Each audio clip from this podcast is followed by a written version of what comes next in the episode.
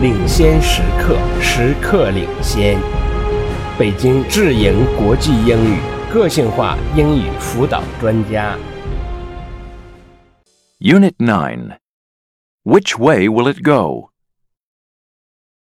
The topic for today's class is land as a resource.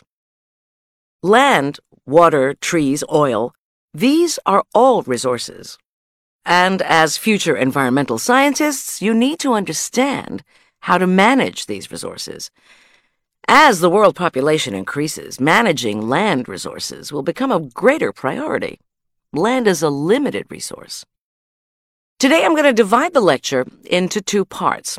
First, we'll look at some of the factors contributing to pressures on the land we have. And then, I want to turn to some of the ways people worldwide are trying to address land problems and meet the needs of future generations. Think of it as first the bad news, then the good news. Let me start by saying there is less good, productive land now than there was even 10 years ago. By productive land, I mean land that is fertile, that we can use to grow food and raise animals. Each year, more and more land becomes degraded. We are losing productive land. Worldwide, new dry areas are developing and expanding. This is happening on every continent except Antarctica. I don't mean existing deserts like the Sahara are getting bigger. I'm talking about new dry areas, areas where land has been declining in quality. You can see these areas in the map in your book. Why are these areas forming and expanding? What do you think? Teresa? It's the climate, isn't it? The Earth is getting, you know, hotter because of global warming, so water gets evaporated and the land dries out. Okay. Marcel, do you agree? Well, yeah. It has to be the weather. What else could it be? Well, different reasons have been given. Some people contributed to global warming or to climate changes. They say nature simply produces dry regions, like the Sahara Desert, as well as wet regions, like the Amazon rainforest. Well, let's think about this. Is it only the weather? Let's see if there are other factors contributing to this trend. Is nature or the weather really the problem? According to a large group of scientists, the weather isn't the main factor.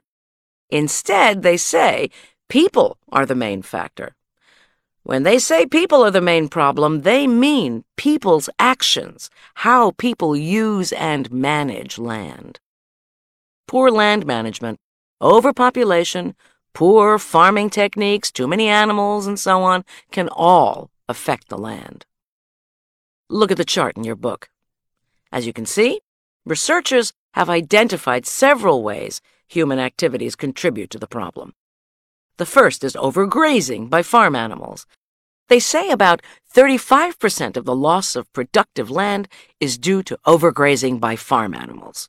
The second is overcutting of trees, which leads to about 30% of the loss.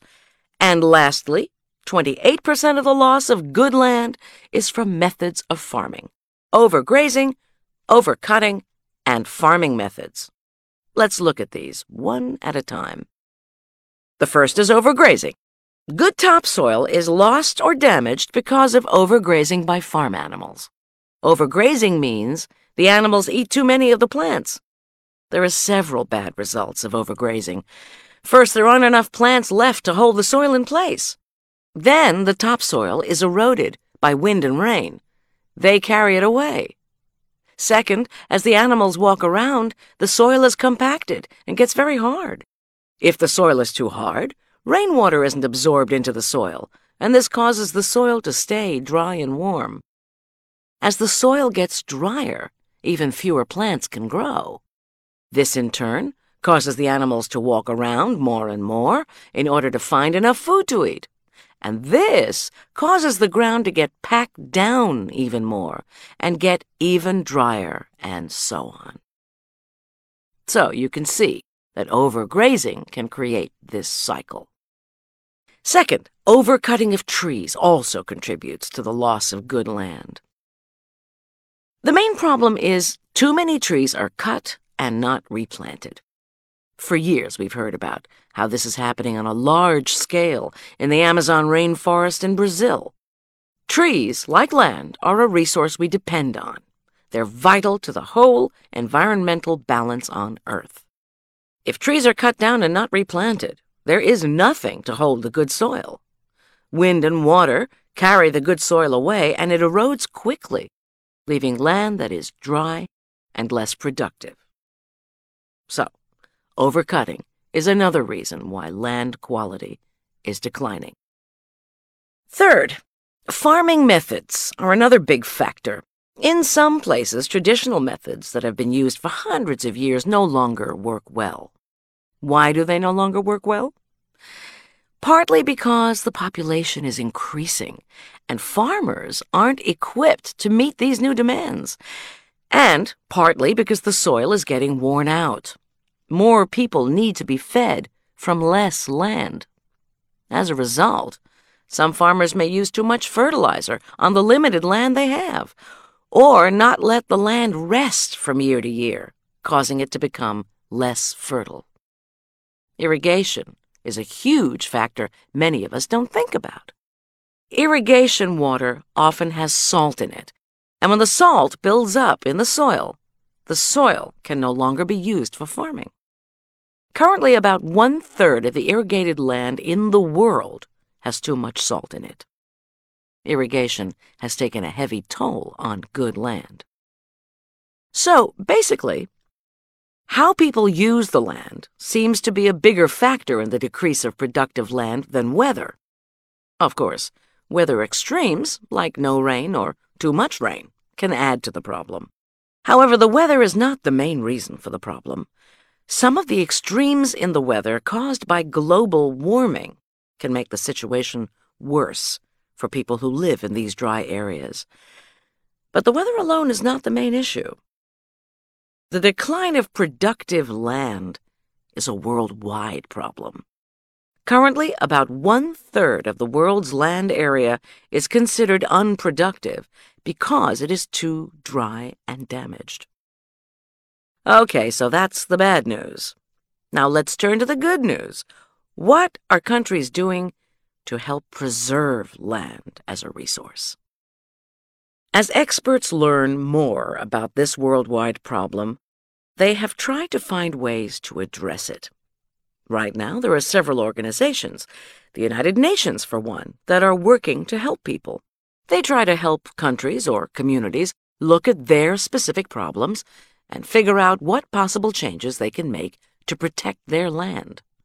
They talk to people about their farming methods, their animals, and how they use trees and other resources. Then they suggest changes that might alleviate some of their problems.